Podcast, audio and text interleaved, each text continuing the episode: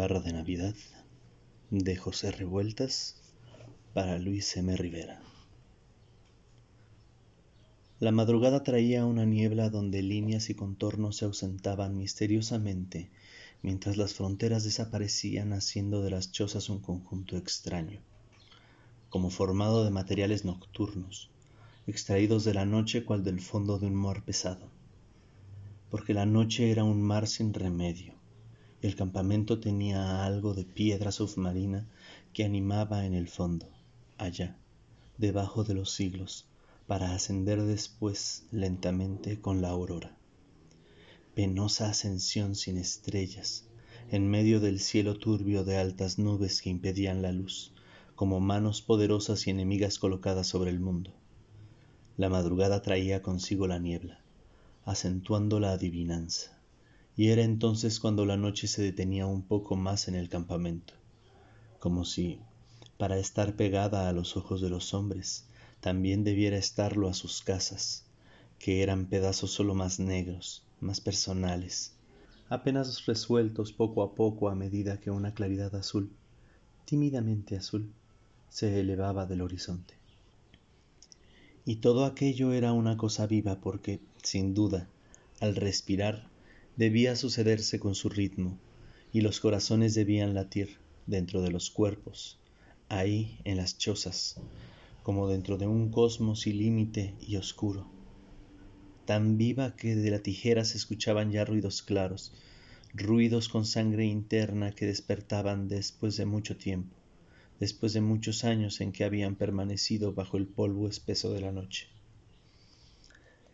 Era un rumor tierno que salía sin quebrarse, lleno de esperanza, humilde y afirmativo, el solemne bíblico de las vacas, cuyos ojos indagaban al amanecer, soñadoramente abiertos, el presuroso confiado de los gañanes, el de los ordeñadores, el de los mozos, el de las cocineras. Los rumores todos de esa gente inenarrable, presentida, que va al encuentro del alba, o que de ella nace, con sus mismos pasos y con sus mismos irse deteniendo sobre la tierra.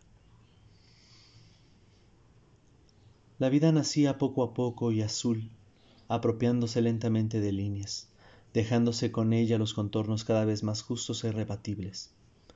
Aquí ya se destacaba la descompuesta geometría de la tijera o la presencia jovial de un asno menudo, inmóvil bajo las grandes orejas. En ese otro extremo también las chozas del campamento pugnando a flor de niebla en mágico equilibrio. Un canto subía desacompasado. Vacilaba de un lado a otro mientras la cobija en torno de la boca parecía arropar las notas largas. Ingrata mujer. Era Chuy, que regresaba al campamento de los indios borrachos al tropezar con su compadrito que venía de las chozas, apenas su mirada vaga se detuvo incierta, como adivinando algo verdaderamente lejano, en un punto dudoso, del cual no se podía acordar. Compadre, dijo. Luego quiso preguntar, porque el compadre vivía en la tijera y nada tenía que hacer de ese lado en el campamento. ¿Quién puede entender verdaderamente el rostro de los indios? Es un solo rostro que viene de muy lejos, que viene de edades inexpresables, pero de las que aún se guarda memoria. Los indios se quedan callados, pensando, aunque es posible que no piensen en nada. Siempre parece que han perdido algo muy profundo, que les pertenecía por entero y que no volverán a recuperar jamás.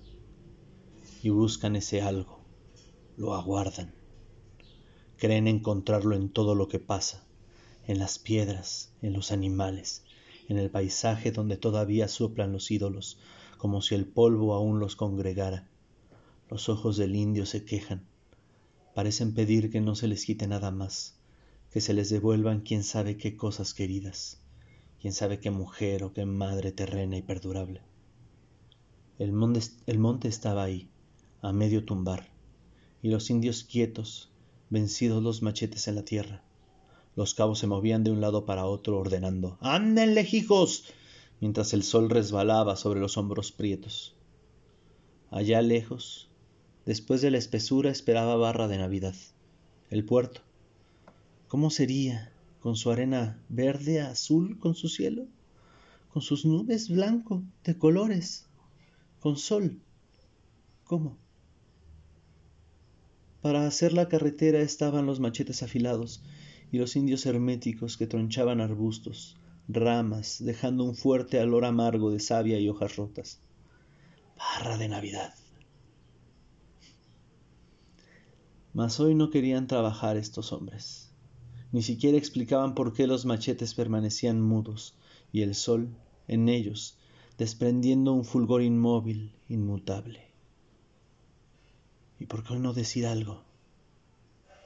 Explicar sí, no queremos, cuando menos. Pero aquello parecía imposible, y en los rostros no había nada, ni desdén, ni indiferencia, ni hostilidad, ni protesta. El silencio tan solo porfiado como una gota de agua tenaz.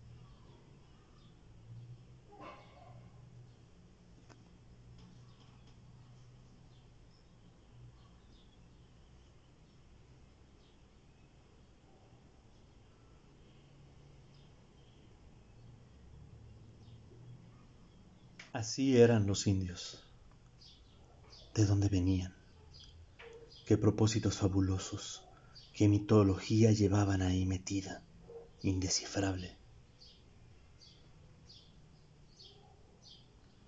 En sus fiestas danzaban alrededor de la iglesia, vestidos con falda roja y jubones medievales, verdes, azules. En los velorios se quedaban mirando al difuntito toda la noche sin decir nada, sin llorar, sin reír, como meditando que otra era la cosa perdida, allá en las edades si solo dijeran algo. ¿Qué lenguaje les servía de comunión, de seña, de lazo? No obstante, aquel silencio era múltiple, como si se explicara a sí mismo en cada ocasión frente a las cosas, ante la Virgen, ante Dios, en las fiestas religiosas, como un silencio hablado y consentido, lo mismo ante la muerte. ¿Y hoy por qué no se movían? ¿Por qué estaban parados ahí, dócilmente insumisos, con los machetes en reposo? Trabajar ya, chingao, gritó un cabo. Su grito se filtró por el monte como por un resumidero. El monte, en efecto, tenía algo de atenuador, como si se tratara de que el silencio fuese uno y grande, y dentro de él no cupiera un solo ruido ni una sola voz. Vamos ya, Carajo. En otras ocasiones hubiera sido el eco. Pero hoy los indios estaban ahí, agrupados, y la naturaleza también tenía algo de piedra, algo de animalidad porfiada e infinita. De pronto hubo un movimiento como de alivio. La masa se despejó como si al fin fuese a respirar, después de no haber ejercido función orgánica alguna. ¿Sabe usted? El ingeniero oyó la voz de su ayudante. Es que dos indios se van a agarrar a machetazos. Chuy apareció entonces, asentado los pies en la tierra. Su compadre estaba en el otro extremo a veinte pasos, y se encaminó también para reunírsele en el centro. Tú dirás, compadrito, musitó, y parecía muy apenado. Todo había ocurrido aquella noche en que Chuy llegó borracho. Simona, su mujer, le abrió la puerta al compadre mientras Chuy allá, quién sabe, se embriagaba. Hoy iban a limpiar la frente. Pues tú dirás, compadre, dijo a su vez. El ingeniero quiso detenerlos, pero su ayudante se lo impidió encogiéndose de hombros. ¡Qué gana! Se han de matar de todos modos, si no ahorita después. Nada se había alterado ahí, y los rostros continuaban firmemente mudos, sin sorpresa, serios, trascendentes. los compadres empezaron a pelear con sus machetes, que eran unos machetes sonoros y que caían, como en un ejercicio inofensivo, con cierta gracia rítmica y lejana. Aquello no era la muerte, era como una danza, como la danza de la vida que abordará afirmaciones inmortales, tranquilas, de sorprendente perenidad. Los demás indios ni siquiera admiraban a los contendientes. Apenas se les veía un cierto brillo en los ojos cuando los machetazos eran más o menos hábiles o finos. Ahí te va esta, compadre. Y el choque del metal parecía música que el monte guardaba estremecido. Sin que un solo espectador mudara de sitio, el compadre de Chuy cayó de pronto, herido. Tomaba en sus dos manos el vientre mientras le dirigía a Chuy una mirada a la vez inexpresiva y un tanto irónica. Ahora sí me la ganaste, compadrito. Chuy se le quedó mirando intensamente. Y quién sabe qué pasaría en esos instantes por su alma. Porque nadie sabe lo que pasa en el fondo verdadero de un indio. Dios nos ha de perdonar, compadre. Musitó. El herido tornó a mirarlo y a ver el monte rudo, espeso, que se debía destrozar, abatir, tumbando arbustos y chaparros.